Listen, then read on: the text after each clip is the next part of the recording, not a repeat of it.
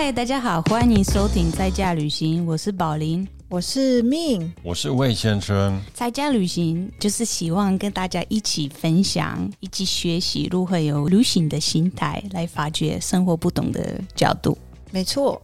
那我们今天呢是想要来跟大家一起分享，就是我们前一阵子啊，宝林跟我以及魏先生，我们都有到欧洲或者是回欧洲拜访家人啊，应该是探望家人、拜访亲友的一些过程，所以算是纯粹闲聊的一集，对不对？对，全部都是八卦。对，全部都是八卦。嗯，八卦。所以八卦，那我们现在就整个就是八卦的背景音乐吗？可以啊。好啦，那其实基本上，呃，我就想要代替我们在家旅行的听众，来跟宝林跟魏先生来问一问，说，哎，你们这次是为什么要回波兰呢？然后你们停留在。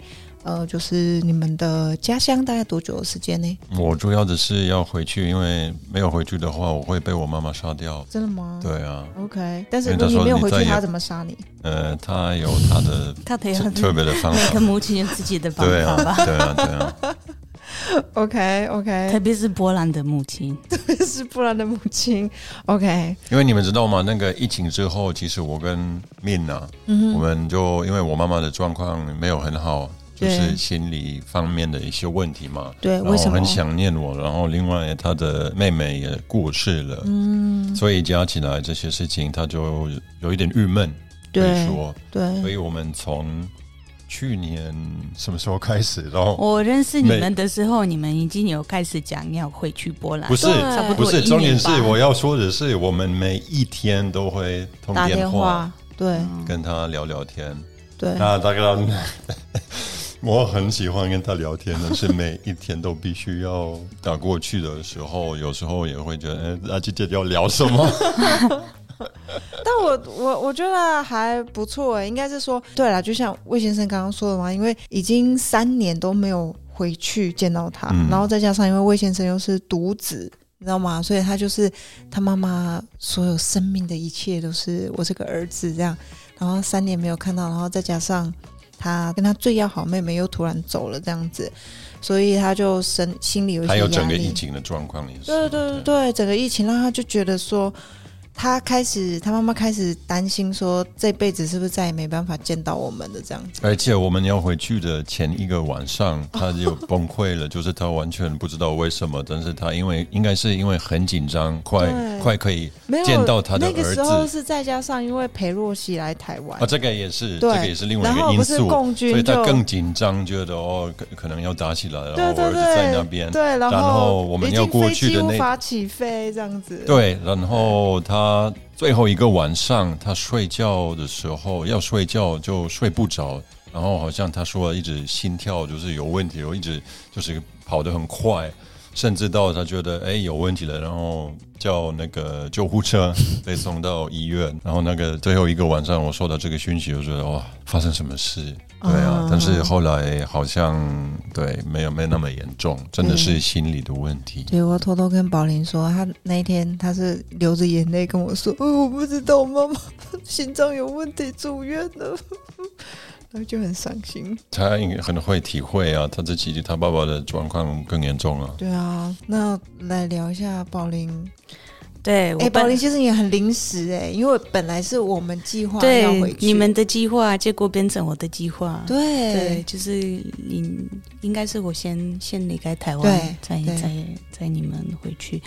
哦，对啊，就是很非常非常临时，因为我妈妈打电话给我说爸爸有中风了，嗯，然后那时候真的真的，我觉得全世界。就突然停止了。啊，这件事情之前你爸爸过很健康吗？就没有什么到有各种各样的情况，但是有一段时间他很不好。嗯，我那时候回去了，我还是没有开上梦的那时候。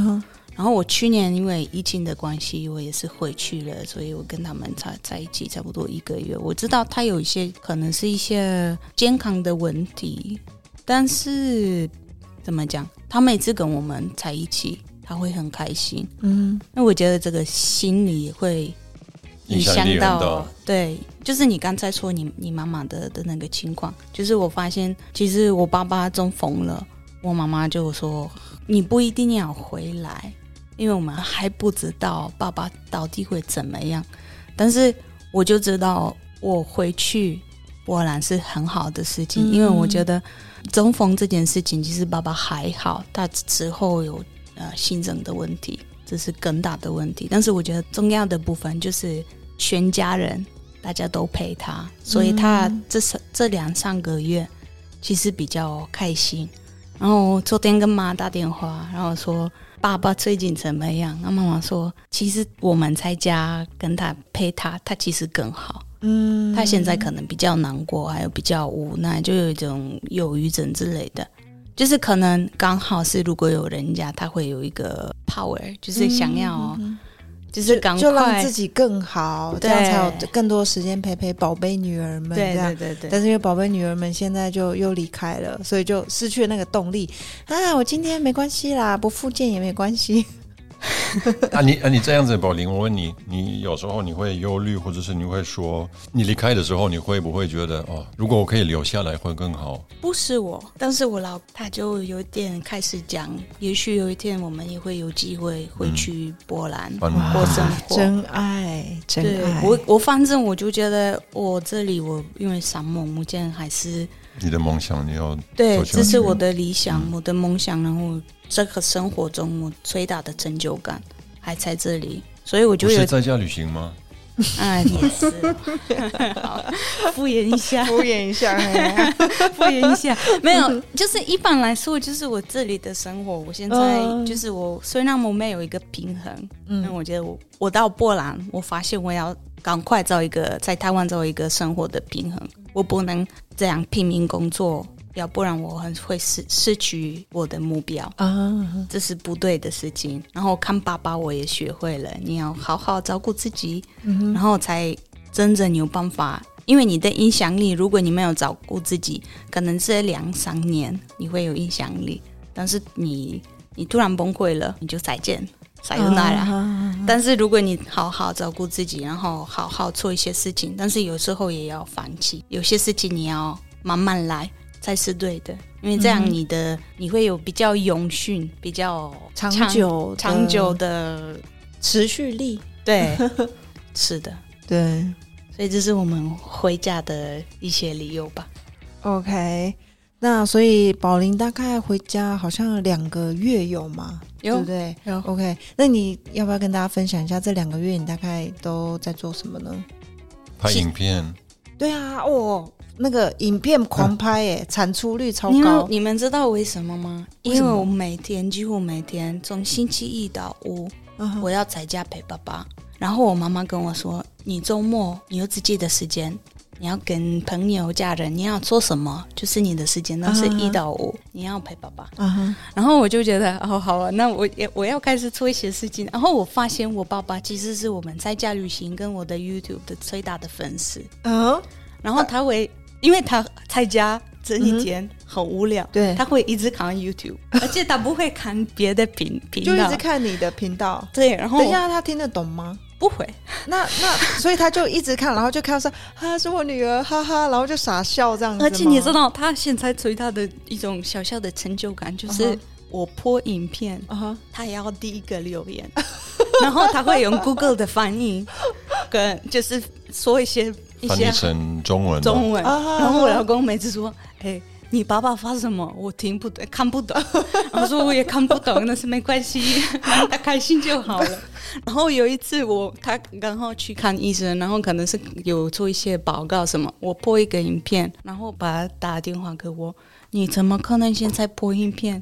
我现在是第四十个给你 like，他对于自己失望了。对，他就他很他很 care，他不是就是第一个这样子。对，所以我现在我发现我开始疯狂拍影片，因为我就觉得，除了我就觉得可能刚好是商盟的一些朋友，或是我台湾的亲戚朋友也很好去波兰生活怎么样之外，我就觉得我也是想要给他们。我发现从第一个影片。我爸爸有这样的很开心、很开心的感觉，嗯哼，我就给我一个力量，对我就想说啊，好，我会继续拍，然后我也是做决定，我要从台湾拍影片，让他们看，就是台湾台湾生活如何，我在干嘛之类的。但是问题是因为他一直唠叨我要放波兰的字幕，啊，我没有时间做这件事情。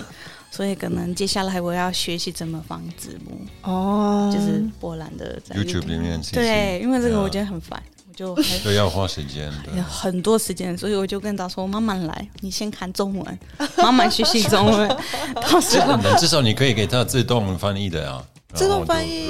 也可以啊，你可以设定波兰文啊，哦，好啊，他他不他他就会跟跟他的中文一样，就会。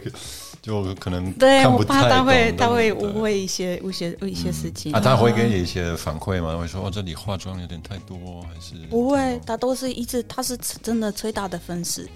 他是说啊，我的女儿女儿很棒，你很漂亮，什么？你的声音声音很好，声音很好听哦，什么？我说哦，好啊，完全是头号死忠粉丝哎。所以我我开始疯狂拍片，也是遇到一些酸民啊，但是所以你不 care 了，对，因为我就觉得没关系，即使世界上只有这一个粉丝就足够。对我还有我妈妈，而且我我跟你们说，我有一次跟妈妈拍一个影片是。啊，什么？哎，他要在影片里面呢？对啊，对啊。因为我本来就要跟妈妈拍片，然后我爸爸说：“怎么可能？你要先跟妈妈拍。”然后他一直他一直出出现，然后一直就是抗议什么。哦，我就跟他说：“没关系，慢慢来，我跟你也会拍片。”啊，所以他才愿意让出他第一个。对，但是其实也没有太多机会，因为我发现他他的身体可能也没办法。他很想要做很多事情，而且他的一些 idea，影片的 idea 很不错，所以我跟他说。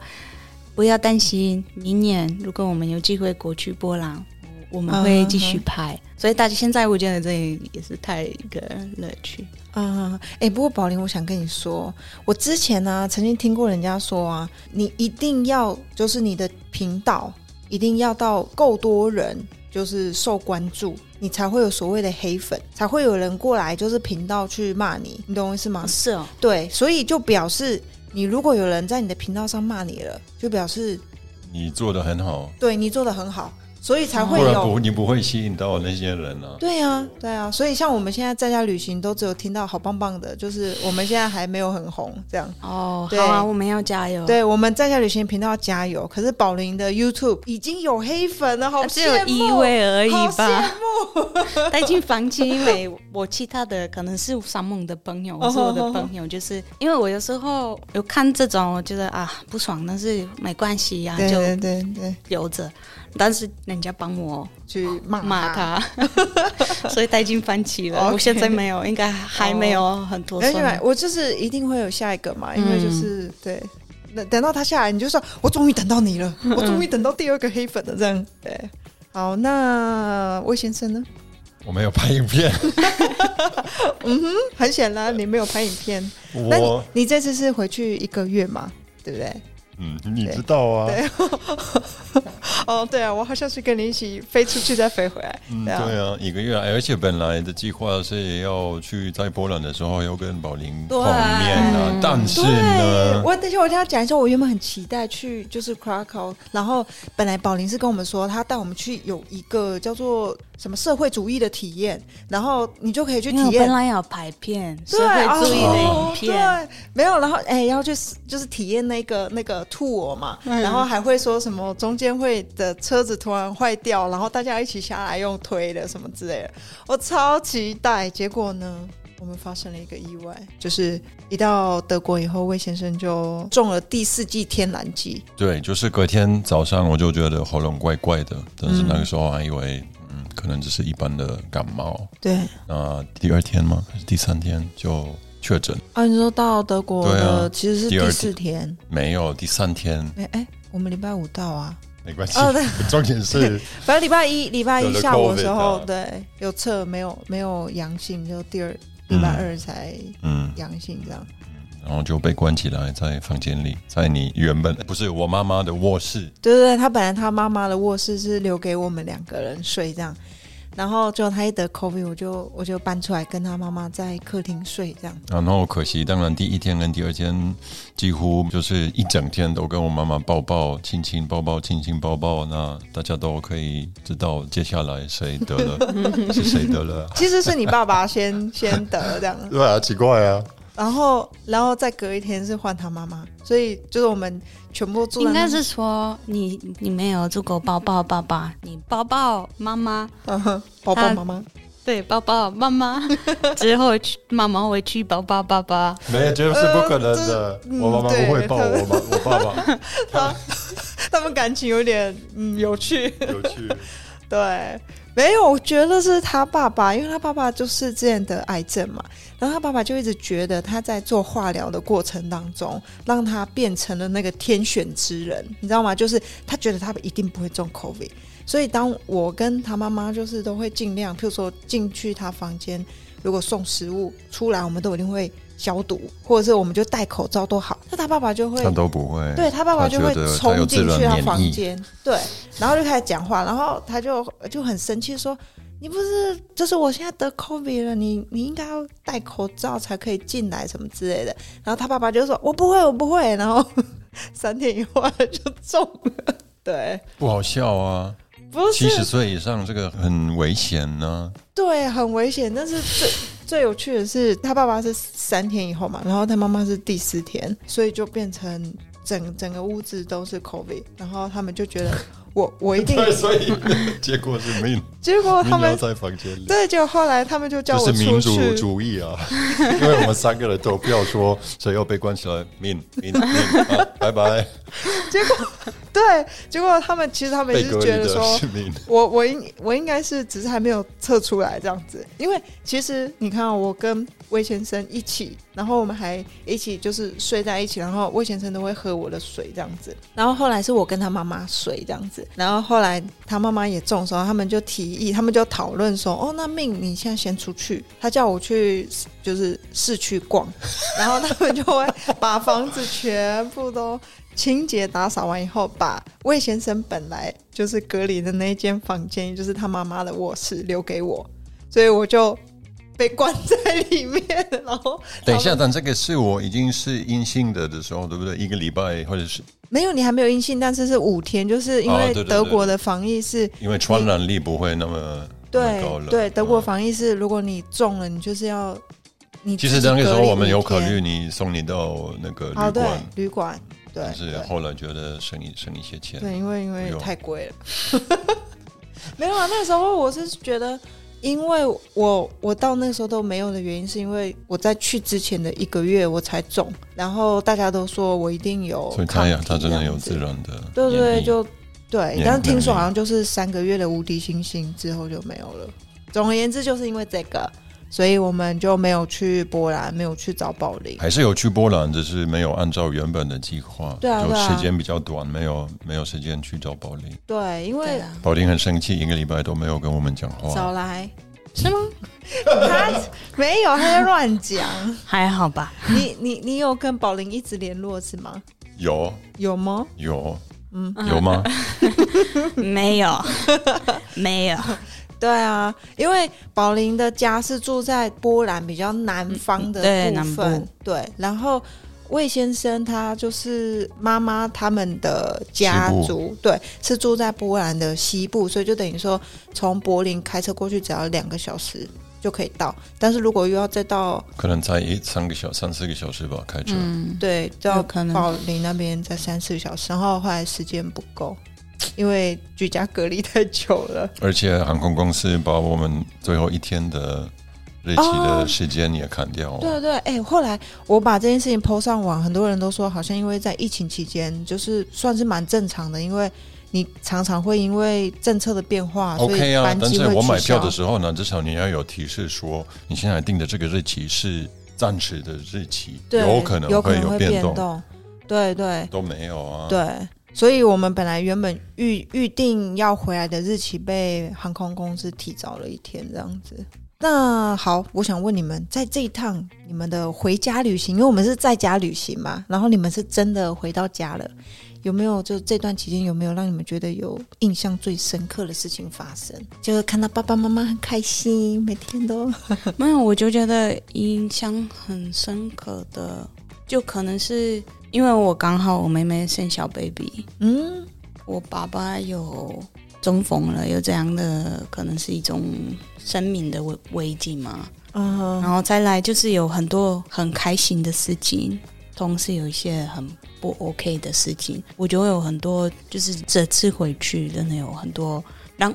这些事情让我思考，思考很多，就是那个人生跟对死亡因为就是真的，我们的的生命就是真的那么短，然后就是有很多各种各样的事情，所以我们就是都要 cherish，都要把每个提醒你要珍惜每珍惜每一天，每一天，然后每一个人，对啊，所以我就一样啊。这个你你也知道啊，我为什么会找我爸爸看那些他留下来的可能。五十年前的的一些照片或者是一些信啊，然后让他跟我分享一下他之前年轻的时候的一些事情啊，然后当然会感动。对对，因为知道七十岁不晓得还有多多长时间，但是当然我们都会避免。我我觉得人类很很奇怪，就很神奇，就是尽量会避免直接讲这些话。对，我不知道，对。像我跟我父母终于讲出来，谢谢你，你你你比我跟他们讲一下，至少用你的嘴巴亲自跟跟他们讲。我很谢谢他们为我做的一切。反正就是在我们要回来的，就是前一呃，其实应该是前一天，对对对。然后魏先生突然拖，一直拖，突然去他们家仓库，然后因为你到了，你知道你还有一个月，所以是一般的一个状况，就不会想到这些。但是你要离开的那天。越近你就越会思考，我我我，你你的拖延症的问题，对我的拖延症，然后一直觉得，哎，这次第一就不要为一些小事发脾气。我爸爸有时候会让我觉得很麻烦，但是就我尽量要提醒自己，呃，不管怎样啊，你就你说的，你要珍惜你跟他可以在一起的每每每一刻。对，因为因为魏先生爸爸他就是。其实有点像小朋友，他就是会很喜欢从一个从我的角度来看，有时候我可能会觉得他这样子的行为有点自私，他就不会考虑到别人，他就会放这个东西在这里，然然后他就不会 care。但是，so what 就不值得，因为生命很短暂，所以不值得一直对一直为了这些小事情就就有一些冲突或者是发脾气啊。嗯嗯。对，所以他们最后一天就是去仓库挖了一些 fire 夹出来，然后里面都有很多的照片，然后我们就开始一张张的看。然后因为之前在讨论魏先生的那一集的故事的时候，曾经有说过，他爸爸是从波兰有没有就是逃到瑞典，对不对？对，然后再跑到德国。然后我一直觉得那个是一个很冒险的故事，所以又又在听他讲了一次，就是那个时候的部分。然后再加上，因为德国现在也有很多的难民嘛，所以那时候我就会比较一下他那个时候的处境跟现在这些，比如说难民来到德国的处境是怎么样子，就蛮有趣的，因为是活生生的一个历史，他在讲述他自己的故事这样。Anyway，然后最后我还是跟他们。有讲出来，我对他们的一些对感情，对，就是最后，然后晚吃晚餐的时候，但是我没有哭，明明就有，我有照片，对。然后其实魏先生一直很不好意思，应该是说他前一天就跟我说：“命，我一定要对我的父母说出我爱他们的，然后我很感谢他们。”这些年来对我的照顾，我就说好，你一定要讲。结果重点是到吃完晚餐，他他都一直不好意思，你知道吗？因为我就觉得。魏先生就是这样的人，以后到最后面。对对，然后直到 很多次，对，然后直到我就受不了，我就说，我还开场说，OK，那个呃，魏先生的爸爸妈妈，你们的亲爱的儿子有话要跟你们说哦。然后那个魏，而且他一直这样子讲，我觉得我妈妈她就误会了，可能是什么哦，你怀孕了，是什么状况？是不是？他会觉得什么什么大事？其实我是要说谢谢。没有，我觉得这也是。大事啊，但是对对，然后我还记得，就对魏先生还这样看着我，哎呀，然后我就我就一副赶快赶快，对，所以这是你印象最深刻？不是，其实你抢了宝林的话，有吗？没有啦，我说本来是宝林在分享，就是在这段期间。哦，我还有一个我觉得印象很深刻的一件事情，就是我第一次来台湾，就是二零一二年九月，刚好十年哦，哇，刚好十年，所以，所以我发现几年前，我可能跟我的一些长辈们，跟我的一些亲戚朋友，我会我跟他们说，你们知道呢？啊，我要去台湾，嗯哼，大家其实可能对台湾的一些。他们知道认识台湾的的事情，其实就可能不，他们的基本上就想说哈，你要去泰国吗？这样子，对，类似这 类似这种。那我嫁给给台湾人，嗯，台湾变成我的新的家。然后有时候也也会就是会觉得啊，当然我的最好的的亲戚朋友大家都会知道，嗯哼，但是可能很就是人事的的人。当时你跟他们关系还好，对，还是会误会，对，不是还是会有对我的新的家、第二个家有这种，对，不知道在哪，很模糊的了解。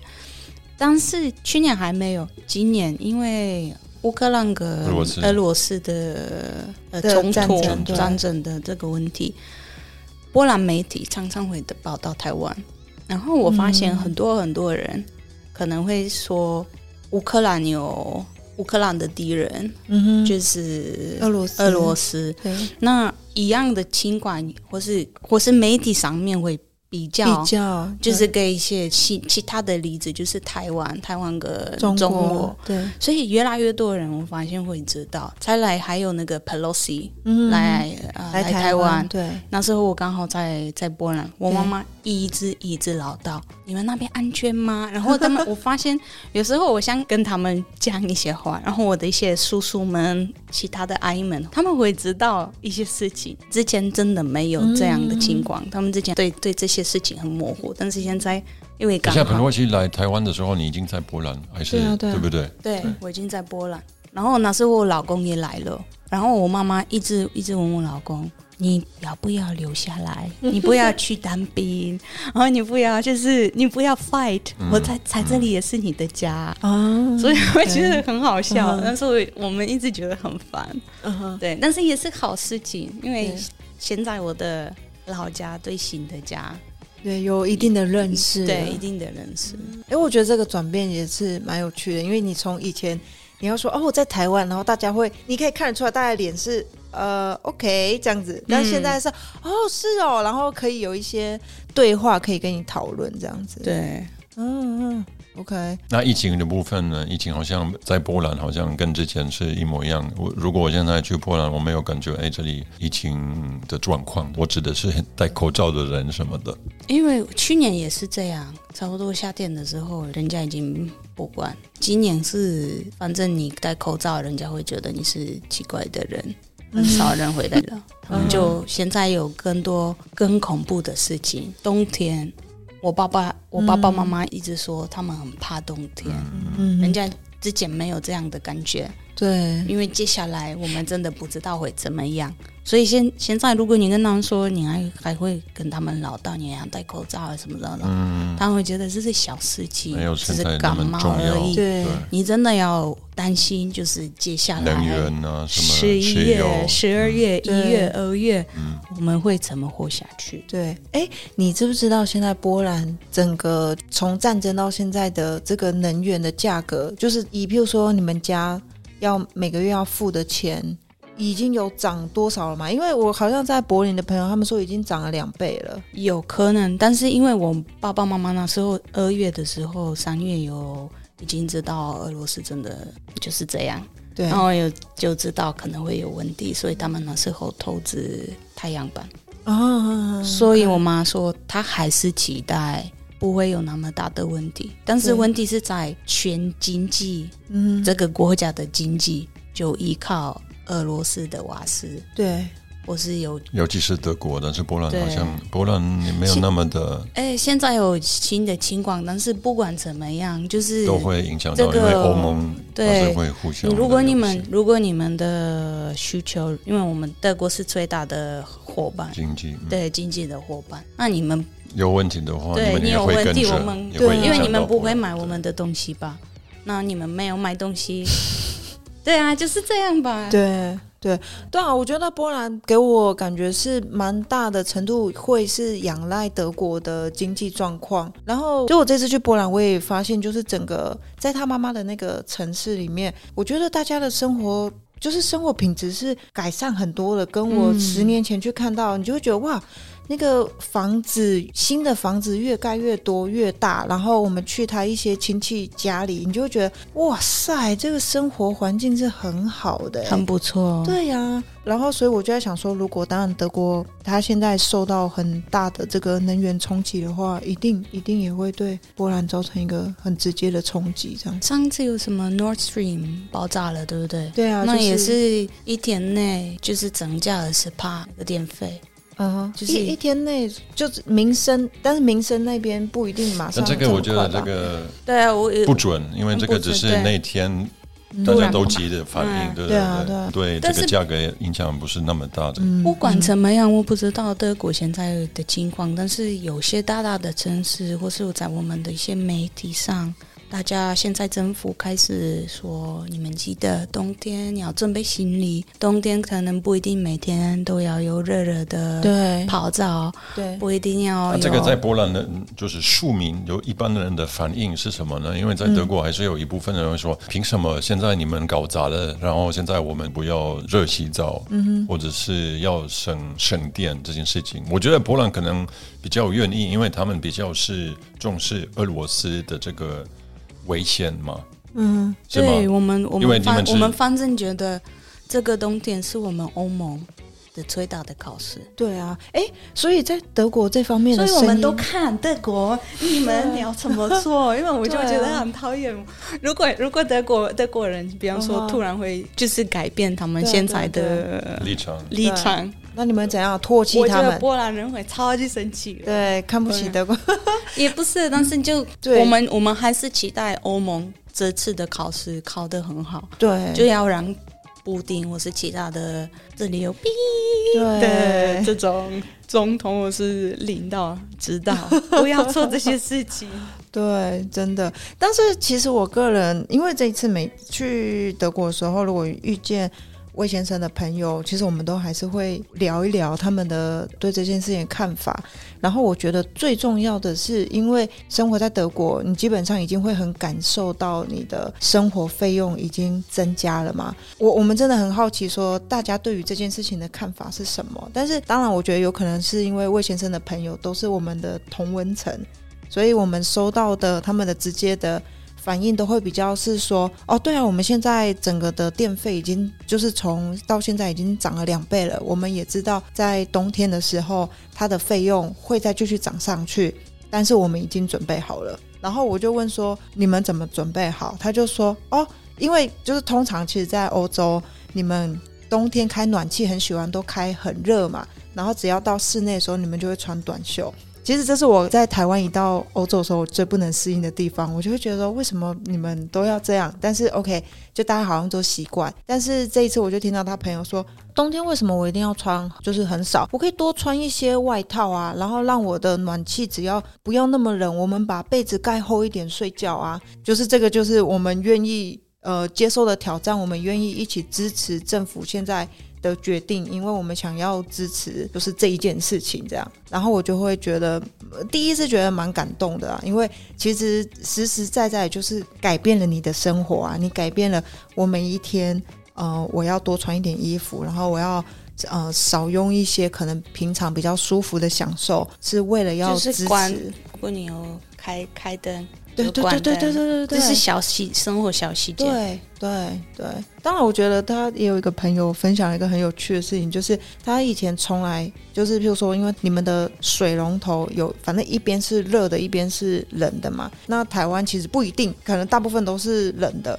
但是如果你在德国的时候，你可能如果你没有转方向的话，你如果转热的那边，你开出来就是会是热水。但是他们可能以前他都不会意识到这件事情，他就觉得哦，就是洗个手。可是你把水龙头打开，洗完手关起来，这个短短的时间内，可能其实已经热水器已经开始对，热水器开了，可是它原本留在这个 pipe，就是留在水管里面，其实可能是凉的，所以你洗的是凉的。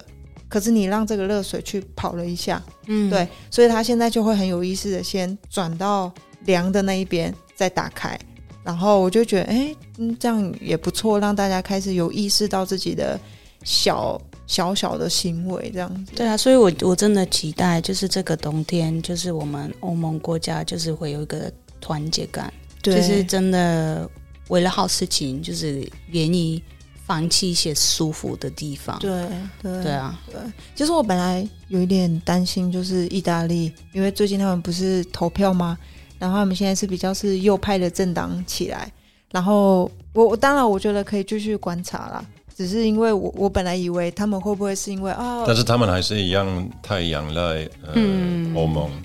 所以他们也不能太反对选欧盟会说什么啊？因为他们需要欧盟的钱，跟波兰一样啊。虽然他们有些想法是很不一样啊，但是他们当然还是要呃欧盟的资源，欧就经济方面的资源。但但这个就刚刚宝林说的，你刚刚说的哦，我的朋友做这些事情，但是真正的考验是。这个冬天，对，然后也是比较大的范围的一些大企企业，如果有问题的话，开始一些人倒闭或者是失业的状况，要再再看。对啊，而且而且时间越长就会越难对维持这个团结。而且我现在非常非常非常得意，波兰人开始装，就是人民。不是从政府来的，但是人民大家都开始装太阳棒，开始觉得这是这个这种投资很值得。嗯哼，所以你们现在去我的乡下，几乎每个地方都会有在屋顶上会有这种设备，太阳能板。对，太阳能板。当然，可能是刚好我的我的那个乡下是现在比较。可能是受到你的影响力，对啊，不是 不是不是，可能是刚刚我这些是蛮年轻人，可能经济条件比较好，对，有可能。但是你们真的去波兰，现在我我不知道德国怎么样，有可能更好。但是之前波兰没有这样的情况，现在真的有。然后我觉得现在就是大部分的的人民都会觉得。这是需要，我们需要有那个啊，transformation，就是这种变转变，转变，对啊。但我真的很怀疑，因为你们在冬天的时候都下雪啊，然后都很阴啊，所以太阳能板真的有办法转换到多少能量来来维持你们冬天所需要的这些热能吗？我觉得我们开另外一个 podcast，下次邀请一个专业的，因为这个可能我们对啊，对啊，讲的太远。没错，嗯，好，那因为我们就是回家回老家，但是你会老公的家，嗯，你会发现几年前跟现在那里不一样，而且你时间比较长，对不对？你上一次去是五年吗？嗯，五年前，对对对。对，就是五年前跟五年后，就是我这一次因为魏先生就是得疫情的关系，所以我基本上有蛮大的时间，就有一点像，其实会回到我十年前我那个时候打工度假的时候，我一样也是住在他妈妈家，就是两三个月。然后我这一次就等于说，哎，花比较长的时间住在那边，然后其实也每天也没有事情做，就像生活一样啊，因为他们也不能出门嘛，所以我就会去附近的超市，就是我会走大概一一公里左右。哎，没有到这么长，大概七百，有啦，一点五吧。哦，一点五公里，然后去，而且面试天天都去一次。对对对，天天至少去买东西一次，因为我这没事情做。然后我就会去边走的时候，我就会边欣赏他们的房子啊，还有人呐。然后我走了几天以后，我就发现说有一点点不一样。是我记得我可能十年前的时候呢，我在这跟大家打招呼的时候，我都会有一种感觉，就是哎，我可以感受到我是外国人，就是大家可以发现说我是一个不一。样的亚洲人在德国或者在波兰，在在德国的小城市，对对对。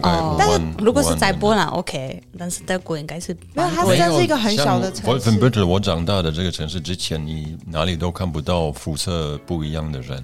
对，是哦都是对对对对。然后，所以那个时候我就算是比较不一样，可是大家都很会很亲切，就会想说，哎，你是哪里来的，或者是什么之类的。但是我这一次，我一开始的时候我没有意识到，但是我后来发现，我这一次整个很 comfortable，就是很自在。除了我自己已经习惯了这些环境之外，我发现我完全不是唯一一个不一样的人。因为就是在妈妈家附近有一整个社区的全部都是黑人，然后你就可以看他们就是黑人的妈妈，然后推着娃娃车，然后有小孩，然后或者是你可以看到他们就是不同的，就是不同可能是来自一些比较呃中欧国家，就是你可以看到他们是不一样的人，然后讲不一样的话，然后在附近，但是就是一个生活这样。所以我那个时候就有发现说，哦，对啊，因为整个尤其是刚刚有提过这个难民的一个政策嘛，所以德国其实他们每一个城市他们都嗯收了非常非常多的不同的难民，所以就等于说他们的生活圈里面其实已经也涵盖了非常多来自不同国家的人是居住在他们的生活环境里面。但我觉得，但是一定还是会有一些，因为他们你看啊，就是他们就聚集聚在某个地方。嗯，所以这个区块里面就很多难民或者是不同国籍的人住在那边，但是还不会跟当地的融入，人融入，这个还是要时间。这我觉得很正常啊，对，需要至少这些人就会接触到不同不同的人。对啊，对啊，因为我后来发现，都大部分都是第二代比较有办法，因为第一代你的生活习惯已经很固定，然后到第二代的时候，你就会。很比较融入当地的。那这个我觉得政府一定也要有一些政策，要推动这个融入的过程啊。对啊，像之前很多土耳其后裔就移民到德国呃工作，那到现在还有很多城市，他们还是有自己的地区。其实这个也不一定是坏事情啊。但是像 China Town 也在美国也是。独立的一个世界，基本上你你不会讲英文，其实也没关系，你在那边讲中文就好。其实我觉得是有一点是资源的一个分享，就像说。呃，你在德国的学校，你已经可以选择学习土耳其语了嘛？那那个土耳其的家长可能就会比较放心的去把他的小孩子送去学校，因为他还是觉得他可以有学习的机会。但是像如果是中文的话，他就没有这个环境，所以就变成说，就是如果你要学习中文的，你就还是得把他送去一个中文的 community 去。做学习，所以我觉得的确啊，这也是呃德国政府的一个挑战。但是我想分享的是，我觉得这个 就是这个是我觉得还蛮。但是这种这种社社群的存在也是一个非常非常好的事情。我们之前在华沙有越南街，嗯，然后可能几年前都是越南人，但是现在这个越南街或是我们的 China Town，嗯哼，现在很红。你就是要等，你要吃火锅，你要等很久。我也觉得，所以所以它变成一个交流的地方，就是不同文化的。然后你会发现，可能几年前只有越南人才那边，但是现在有各种各样的人都在一起。对，因为这个慢慢这些社会融，就是这这些不同的群组融入我们的社会，啊，我们的社会也融入这个群组。对啊，对，因为我觉得就像台中的东协广场一样啊，之前都他们都说哦，都是外劳。然后后来我发现那边有好多好吃的，你知道，就是东南亚料理，我就偶尔我也会去那边吃，这样。等一下就去吗？要吗？好啊，好啊，等下去。对啊，好，那今天我们节目大概到这边告一个段落，谢谢大家收听我们到欧洲的一些呃闲聊，这样对。OK，那如果你们对欧洲或是我们这这次的回家的的行程有任何想知道的事情，就记得可以留言给我们。嗯，我们在 FB、IG 跟其他的 social media 都可以，哎，不是 social media，嗯，是啊，social media 啊，也是 social media，好啊。嗯，那你怎么找到我们呢？呃，脸书的话是在家旅行，IG 你们要搜寻 Sofa Explorers。然后 email 的话也是 sofaexplorers at gmail 点 com。对，没有错。那记得我们的节目呢是每个月的第一个礼拜四跟第三个礼拜四会上映一次。那记得嗯准时收听我们的节目哦。那我们今天节目就到这里，谢谢大家，拜拜。